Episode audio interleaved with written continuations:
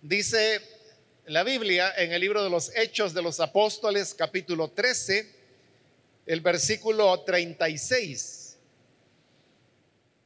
Porque a la verdad David, habiendo servido a su propia generación, según la voluntad de Dios, durmió y fue reunido con sus padres y vio corrupción.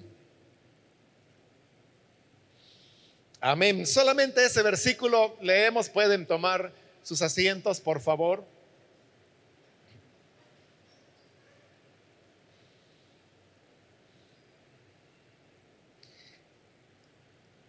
El versículo que acabamos de leer es parte de la enseñanza que Pablo impartió en la sinagoga en Antioquía de.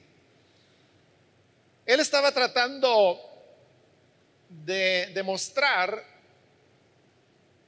el tema de la resurrección de Jesús y afirmar que este hecho de la resurrección de Jesús era un elemento que había sido ya anunciado por las escrituras en el Antiguo Testamento y para eso él se está basando en uno de los salmos, pero el problema es que este salmo hablaba acerca de David y no acerca del Cristo.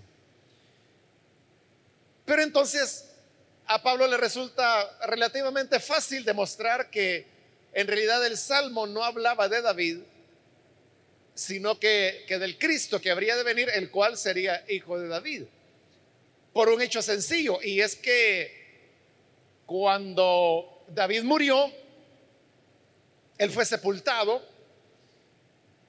y fue construida una tumba, eh, más bien un mausoleo sería, en el lugar de la sepultura de David. Y ese mausoleo se conservó a través de los siglos de tal manera que en la época de los apóstoles las personas todavía sabían dónde estaba el mausoleo de David, donde él estaba sepultado. Por eso es que los apóstoles decían, con toda libertad podemos decir que el sepulcro de David se encuentra entre nosotros. Porque nadie iba a negar que ese era el sepulcro de David. Al contrario, ese era un elemento de orgullo para ellos saber que ahí estaba el mausoleo donde David había sido sepultado. Pero el Salmo hablaba que este escogido de Dios no habría de ver corrupción. Es decir, la corrupción de la muerte no lo habría de alcanzar. Entonces, ¿cómo podía ser que ese salmo se estuviera refiriendo a David cuando todo el mundo aceptaba que él estaba sepultado ahí? Siendo que el salmo decía que el escogido no iba a ver la corrupción. Por lo tanto, ahí Pablo sacaba la conclusión y decía, este salmo realmente hablaba del Cristo, porque el Cristo ciertamente murió y fue sepultado, pero al tercer día resucitó y con eso quedó demostrado que su cuerpo no vio la corrupción y se cumplió el salmo. Pero para hacer referencia y la aplicación que he mencionado, Pablo tenía que eh, hablar acerca de David y resumir la vida, una vida tan, tan rica de experiencias como fue la de David, realmente es difícil poderla resumir en pocas palabras. Pero ahí es donde viene la maestría de Pablo, que es capaz de reducir toda la historia de David en un solo versículo, que es el que hemos leído, el 36, donde dice, a la verdad David, habiendo servido a su propia generación según la voluntad de Dios, durmió, es decir, murió. Y fue reunido con sus padres, que era una expresión hebrea que era como ellos entendían el, el, morir, era volver con los padres que habían muerto previamente a ellos. Y vio corrupción, es decir, su cuerpo se deshizo y volvió al polvo tal como el Señor lo ha dado. El hecho es que en este solo versículo, repito, Pablo ha sintetizado toda la vida de David. Y la sintetiza en tres elementos. El primero de ellos es que David sirvió a su generación. El segundo elemento es que lo hizo según la voluntad de Dios. Y el tercer elemento es que luego durmió o fue con sus padres, que nosotros lo diríamos falleció.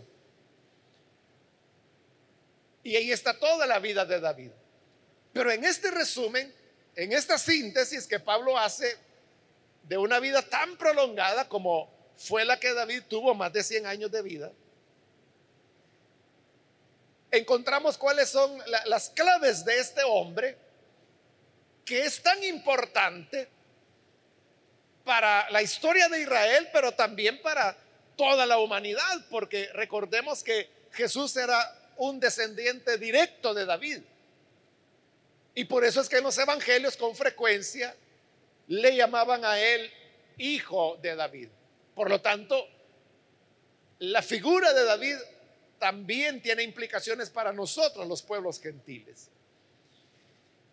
Entonces, toda, toda la vida del ser humano se reduce a esos tres elementos si es que realmente hablaremos de una vida que valga la pena ser vivida.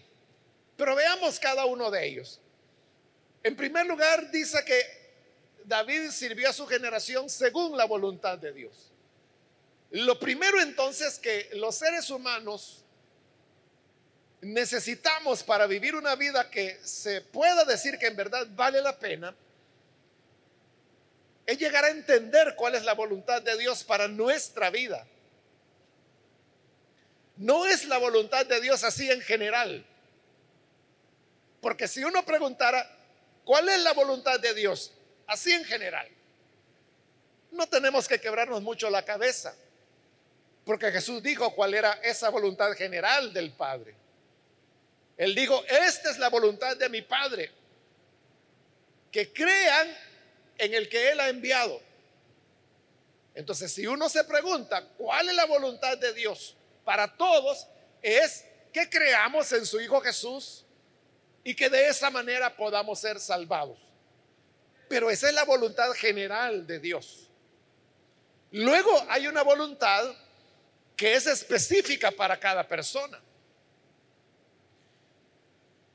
Porque la persona, habiendo ya sido salvada por el Evangelio, todavía hay algo particular que Dios quiere de ese individuo, es decir, de usted, de mí, de cada uno. ¿Y qué es lo que Dios quiere?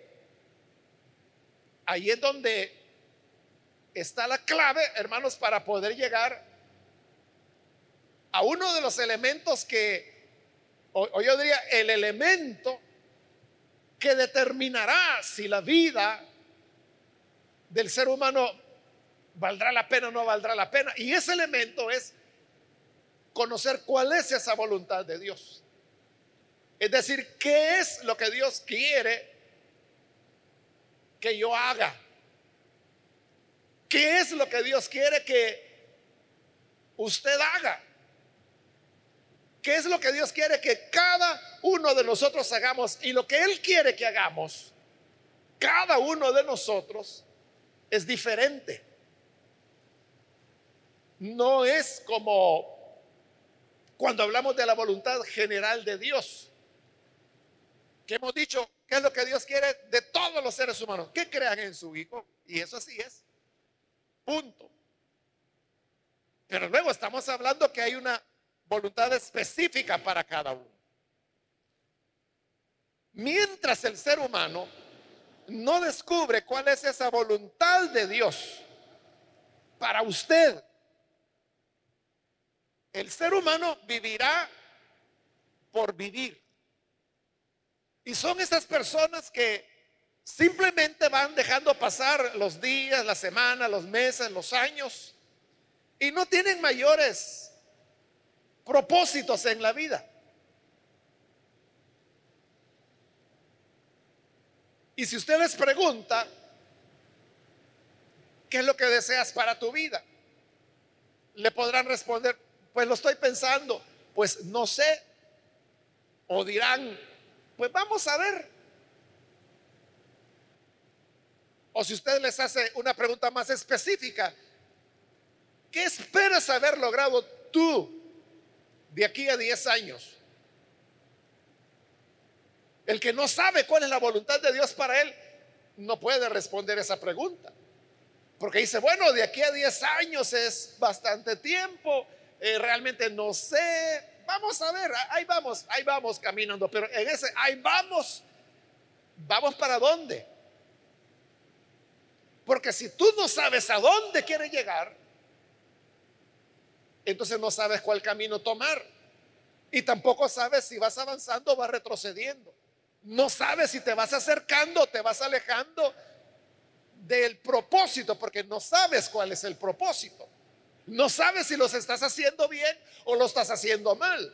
No sabes si la manera en que estás invirtiendo el día de hoy, la hora en la cual nos encontramos, lo estás, la estás invirtiendo de la manera más provechosa o no en relación a ese propósito. Por eso es esencial que cada uno de nosotros podamos entender cuál es la voluntad de Dios para nuestra vida. Yo no le puedo decir cuál es la voluntad de Dios para su vida y nadie se lo puede decir. Porque vea, la gente, las personas, normalmente con buena intención, siempre nos están diciendo lo que ellos creen que deberíamos hacer. Y le dicen, deberías hacer esto, deberías hacer esto otro, deberías ir a tal lugar. la gente todo el tiempo nos está diciendo, haz esto, haz lo otro, haz aquí, haz allá. Pero realmente lo que lo que importa, lo que interesa, es que uno haga aquello que Dios quiere que, que hagamos. Como le he dicho, yo no le puedo decir qué es lo que Dios quiere que usted haga, pero si hay algunas cosas que le puedo decir. La primera es que Dios no quiere que usted haga muchas cosas. Normalmente lo que Dios quiere que hagamos es una o dos cosas en nuestra vida. Tal vez tres, voy a exagerar. Dudaría mucho que tres. Para la mayor parte de personas, solo hay una cosa que Dios quiere que hagamos. Por lo tanto, no se trata que usted agarre una hoja de papel y diga, bueno, yo creo que lo que Dios quiere para mí es esto. Y comienza el punto 1, 2, 3, 4, 5, 6 y ahí va. Y ya va por el punto 40 de todo lo que Dios quiere que haga. Y no, no, no es así. Es que si se pone a hacer 10 o 6 cosas al mismo tiempo, no va a hacer ninguna. Dios lo que quiere es que nos enfoquemos e, e, en una sola situación.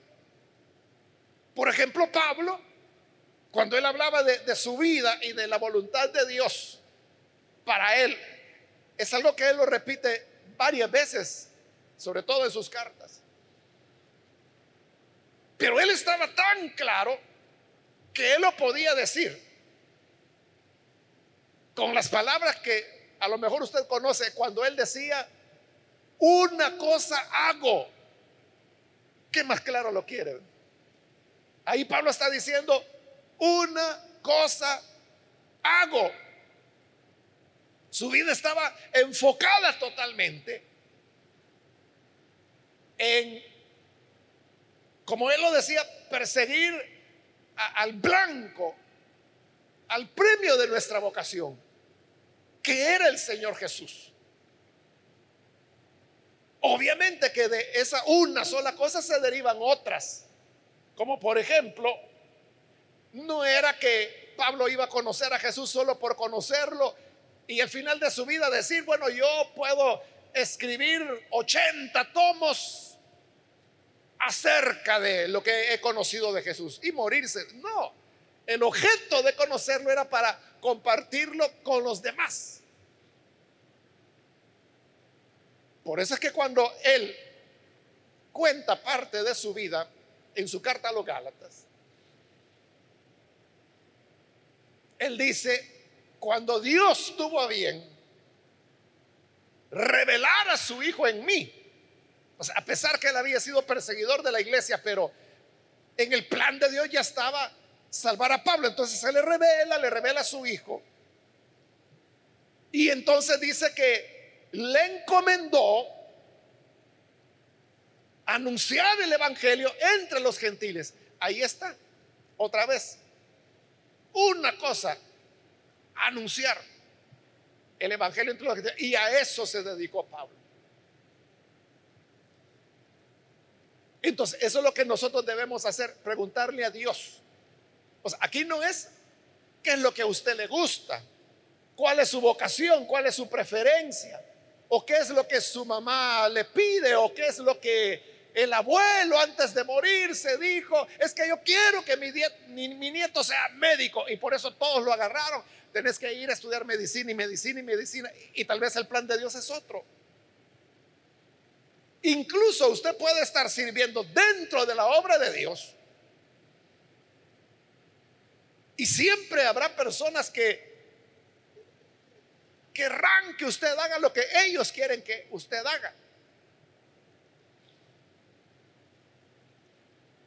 Hace poco un hermano me decía, hermano, usted debería hacer esto y esto, me decía, porque así están haciendo los predicadores ahora, me decía. No, le dije yo. Pero mire, si todos lo están haciendo, que lo hagan ellos, le dije. Pero ¿y usted por qué no lo hace? Porque a mí Dios no me ha dicho que lo haga. Ahí está la gente, como le digo, y yo creo que de buena voluntad, desde el, punto de vista cómo ven ellos las cosas, cómo las entienden. No, tienen mala intención, sino que ellos creen que es lo mejor el problema es que con eso lo van a desviar a uno en lo que uno realmente debe estar. Bueno, este hermano, yo creo que él no, entendió mucho porque yo le decía que no, yo creo que eh, él lo vio algo así como que yo estaba rechazando, su, y era cierto, estaba rechazando la propuesta de él, pero no por capricho, orgullo, no sé cómo él lo interpretó. Es simplemente lo que yo le dije, es que Dios no me lo ha dicho. Si lo quiere hacer Mengano, que lo haga. Si tal otro predicador lo quiere hacer, que lo haga. Si eso está de moda, que sigan de moda los que quieren estar en la moda. Pero lo que me interesa es lo que Dios quiere que yo haga, lo que Él me ha dicho que haga. Y eso voy a hacer. Y mientras no hay un cambio de orden, no la voy a cambiar. Por ocurrente que sea la idea. Esa fue la clave de David. Primero entendió la voluntad de Dios. Ahora, una vez entendida la voluntad de Dios, dice el versículo, a la verdad David, habiendo servido a su propia generación según la voluntad de Dios. O sea, primero la voluntad de Dios, pero ya teniendo la voluntad de Dios, ¿qué hizo? Servir a su generación.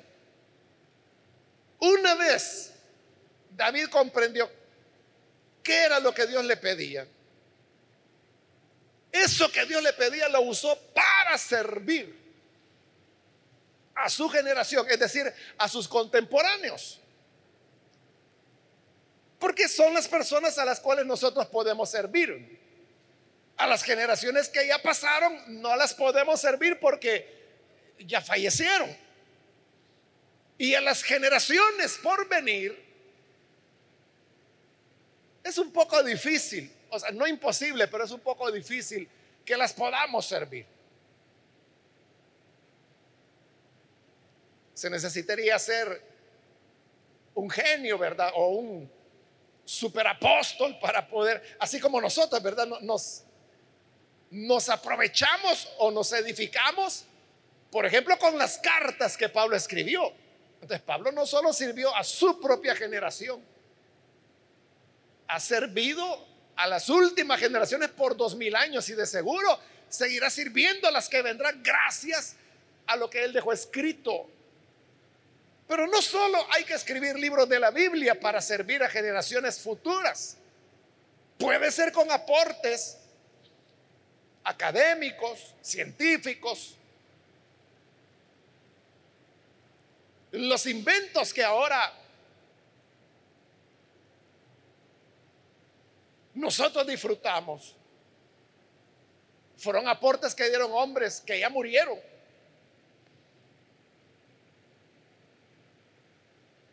No tuviéramos, hermanos, eh, la luz eléctrica, bueno, todos los inventos que están a nuestro alrededor, todo es la suma de aportes que científicos, arquitectos, ingenieros, geólogos, antropólogos fueron acumulando con el paso del tiempo hasta llegar ahora.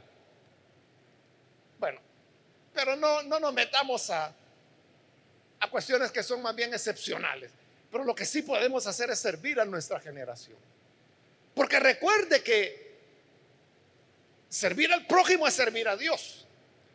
Por lo tanto, eso que Dios nos pedirá, esa voluntad de Dios de la que hemos hablado, siempre estará relacionada con su servicio a su generación, a sus contemporáneos, a los que nos rodean, al prójimo.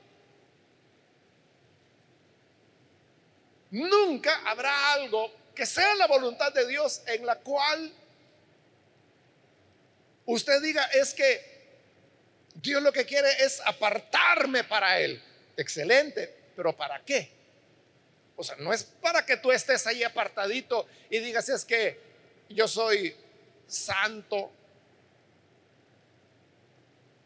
y que se vista hasta con zapato blanco, ¿verdad? Todo de blanco.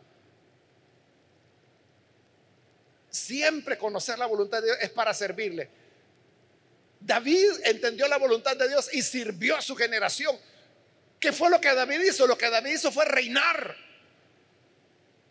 Dicho así en términos sociológicos o económicos, lo que David hizo es que sacó a Israel de un atraso histórico en civilización que Israel tenía y lo llevó a la modernidad de lo que era su época, es decir, la monarquía. Lo organizó como un Estado moderno. Esa fue la voluntad de Dios. Pero entonces, vea, era para servir a los demás. O Pablo, esa sola cosa que Pablo decía que él hacía en su vida, ¿qué produjo? Servir a su a su generación y como fue un gran hombre de Dios, es de esos excepcionales que nos siguen sirviendo todavía. Entonces nunca habrá una voluntad de Dios en donde la voluntad de Dios sea, mira, apártate, vete a la cumbre de una montaña, ahí hay una cuevita y ahí quiero que tú vivas comiendo raíces y bebiendo del rocío y ahí vas a estar hasta que te mueras y cuando ya te mueras serás tan santo que me voy a llevar tu cuerpo o lo voy a sepultar yo. Nunca va a ser esa la voluntad de Dios. Siempre recordemos que la voluntad de Dios es para servir a nuestra generación. Y como algunos han dicho por ahí, ¿verdad? Un dicho que a lo mejor usted ya, ha oído, ¿verdad? Y que dice que nuestra tarea como seres humanos debe ser que al salir de este mundo, de esta vida, dejemos mejores condiciones que las que encontramos. Es decir, que nuestro paso por la vida no haya sido solamente para venir a gastar aire, agua y a molestar a algunas personas, sino que nuestro paso por la vida sea para contribuir de alguna manera aunque sea sencillo, aunque sea humilde, pero hacer algo para que el futuro sea mejor, sea más cristiano, sea más humano, sea más misericordioso, sea más compasivo. Algo tenemos que hacer, pero si solo pasamos por la vida sembrando odios, amarguras, venganzas, agresividad, gritos, entonces no estamos dejando nada positivo. Entonces, servir a nuestra generación significa que haremos cosas mejores. Y una vez el ser humano entendió la voluntad de Dios y por ella sirvió a su generación, esa persona ya se puede dar por servida. Y es lo que pasó, con David. Habiendo servido a su generación según la voluntad de Dios, durmió, dice Pablo. Murió y lo enterraron. Y su cuerpo vio corrupción, dice Pablo. Es decir, su cuerpo volvió al polvo de donde fue tomado y se acabó. Porque toda la vida de todos los seres humanos terminará. Le aseguro que dentro de 100 años todos los que estamos aquí vamos a estar en el polvo si el Señor no ha venido. Y a menos que haya por acá pues un bebé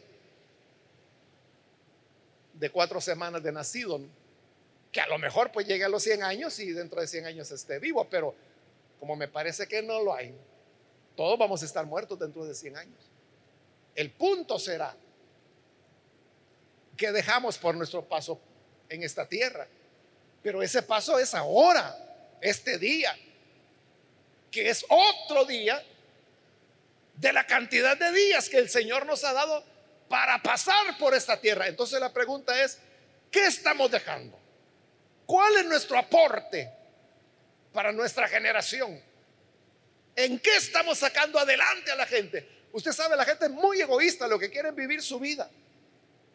Entonces la gente lo que dice, no, no, yo lo que quiero es salir adelante yo, sacar adelante a mi familia.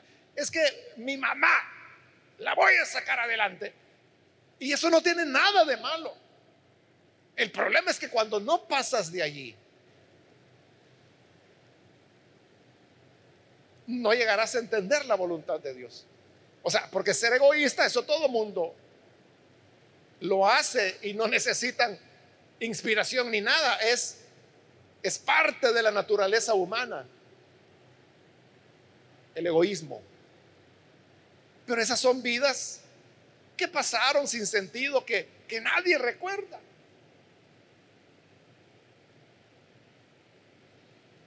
Pero aquellas personas que, que algo hicieron,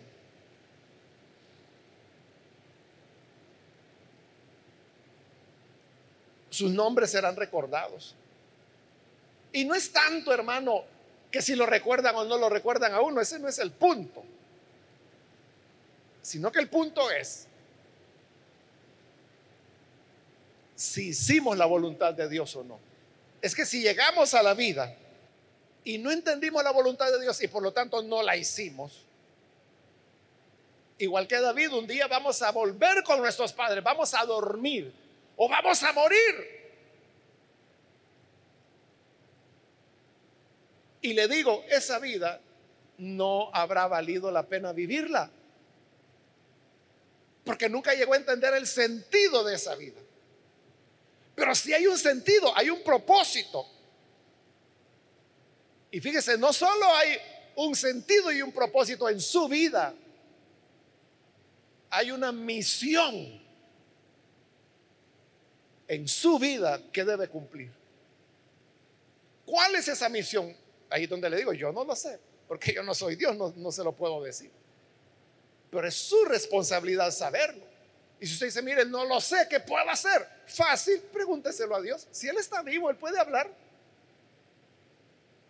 Porque cuando usted le pregunta, Señor, ¿qué quieres que haga? ¿Cuál es tu voluntad para mí? Eso está hablando de una disposición suya. O sea, porque está preguntando porque lo quiere hacer. No tardará Dios en decirle qué es lo que Él espera. ¿Cuál es la voluntad de Él para usted? voluntad en la cual podremos servir a nuestra generación. Y así nuestra vida valdrá la pena, aunque nadie la conozca, hermanos, aunque a nadie le importe. Pero lo importante es que habremos hecho la voluntad de Dios y como el mismo Señor Jesús lo dijo, cuando ya llegue el tiempo final, Él dirá, bien, siervo fiel. En lo poco me fuiste fiel. sobre lo mucho te pondré. Entra al reino preparado para ti. Esa será la recompensa que importa. Y no, hermanos, si aquí en la tierra le pusieron placa o no le pusieron placa a nuestra tumba, o si a la gente se le olvidó cómo nos llamábamos, eso no importará. Lo importante es el reconocimiento que viene del Padre. Vamos a cerrar nuestros ojos. Y antes de orar yo quiero invitar, si hay con nosotros personas que todavía no han recibido al Señor Jesús como su Salvador, pero habiendo oído la palabra del Señor y usted hoy quiere encontrar el sentido de su vida, quiero decirle que en primer lugar lo que se necesita es reconocer al Señor como Salvador. Si hay con nosotros alguna persona que hoy necesita venir para creer en el Hijo de Dios, yo le invito para que ahí donde está se ponga en pie en señal que usted desea recibir al buen Salvador y nosotros con mucho gusto oraremos por usted. ¿Puede ponerse en pie, por favor? Ahí donde se encuentra, no tiene que moverse, solo póngase en pie en señal que usted desea conocer a Jesús y conocer esa voluntad. Y oraremos por usted. O si se ha alejado del Señor y necesita reconciliarse, póngase en pie también para que oremos por usted. Muy bien, aquí hay una persona, Dios le bendiga. Ahí atrás hay otra persona, Dios le bendiga. Ahí hay una joven también, Dios la bendiga. Alguien más que necesita entregar su vida al Señor o reconciliarse. Muy bien, de este lado hay una hermana, Dios la bendiga. Alguien más que necesita hacerlo. Vamos a orar. Póngase en pie. Hágalo en este momento porque vamos a hacer ya la oración. Muy bien, aquí hay otra persona, Dios la bendiga. ¿Alguien más? Hoy es el momento para recibir la salvación del Señor. Oremos entonces, Señor, gracias te damos por las personas que están de pie en este lugar como también aquellos que a través de los medios de comunicación se están uniendo a esta oración para recibirte como Salvador. Te pedimos, Padre, que puedas perdonarles, darles vida nueva, que puedan, Señor, conocerte. Que cada uno de ellos sean nacidos de nuevo según tus promesas añadidos a tu iglesia. Y que así, Señor, tu voluntad le sea conocida. Lo mismo te pedimos por todos los que aquí nos encontramos. Enséñanos, Señor, a conocer tu voluntad, para que conociéndola podamos hacerla y por ella servir a los demás servir a nuestra generación para que no sea una vida centrada en nosotros mismos, sino una vida que se derrama por los demás. Gracias te damos, Señor, en el nombre de Jesús nuestro Salvador. Amén. Amén. Amén. Gloria a Dios.